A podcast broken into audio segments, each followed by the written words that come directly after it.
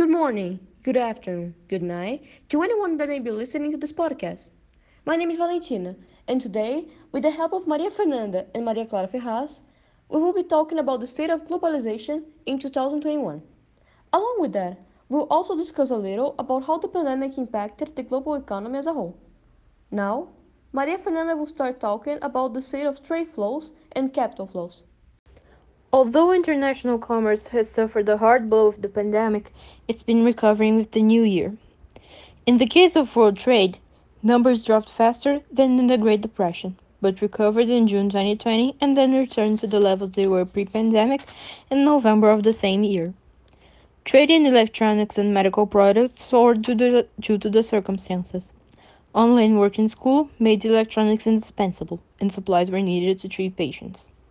Supply chains are expected to accelerate when business travel opens back up, but companies will need to adapt to shifts in demand and production costs. Investments were hit even harder than trade, and investors withdrew from rising markets. These investments also recovered in late 2020, with the flow stabilizing and policy stopping the COVID 19 crisis from becoming a financial crisis. Investments were still subdued in the start of 2021 and investments in abroad operations by companies fell 42% in 2020.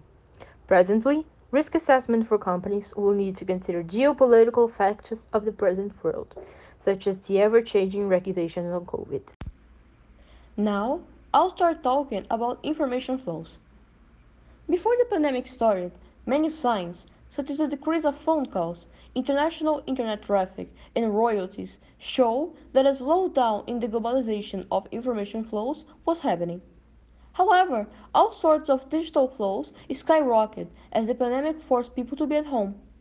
Along with that, cross-border e-commerce sales of discretionary goods spiked 53% in the second quarter of 2020. In the near future, this recent growth in digital flows will decrease considerably once the pandemic-induced spike fades. On the other hand, all the technological advances that were made because of the pandemic provided, at a certain extent, more possibilities for service trades, not to mention that now companies can have more flexible ways of working thanks to remote work. Lastly, the expansion of cross-border e-commerce will help smaller companies go global at the cost of an increase of the number of competitors worldwide. That being said, it's hard to say if information flows became less or way more globalized in 2020. Now, Maria Clara Ferraz will start talking about people flows.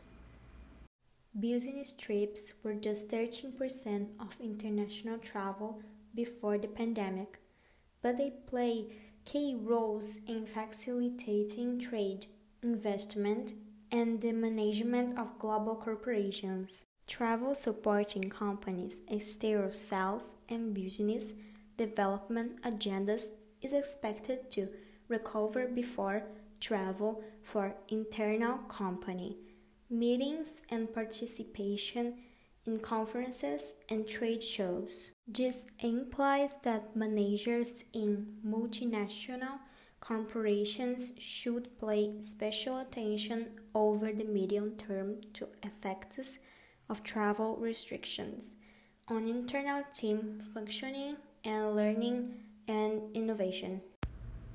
And that's it for today. We hope you have enjoyed this podcast. See you next time.